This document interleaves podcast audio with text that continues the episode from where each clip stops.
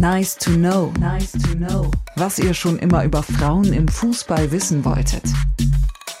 Wer ist Kabinen-DJ und was hören die Frauen vor den Spielen? Für die Musik in der Kabine ist Torjägerin Laura Freigang von Eintracht Frankfurt zuständig. Sie selbst sagt dazu: Es ist ein Riesenjob, muss ich sagen. Das ist eine große Rolle, die ich da einnehme. Ich nehme natürlich gerne Wünsche an und versuche das dann alles zusammen zu kombinieren zu einem Gesamtpaket, wo dann jeder wirklich was hat. Und deshalb ist die Playlist im deutschen Team auch wirklich bunt gemischt. Es gibt natürlich klassische Partymusik mit ordentlich Bass. Ein bisschen Boom Boom muss auf jeden Fall drin sein. Ein paar alte Lieder, die jeder kennt, ein paar neue Lieder. Nach den Spielen laufen auch schon mal Schlager. Das ist dann vor allem was für Kapitänin Alex Pop, sagen zumindest ihre Teamkolleginnen.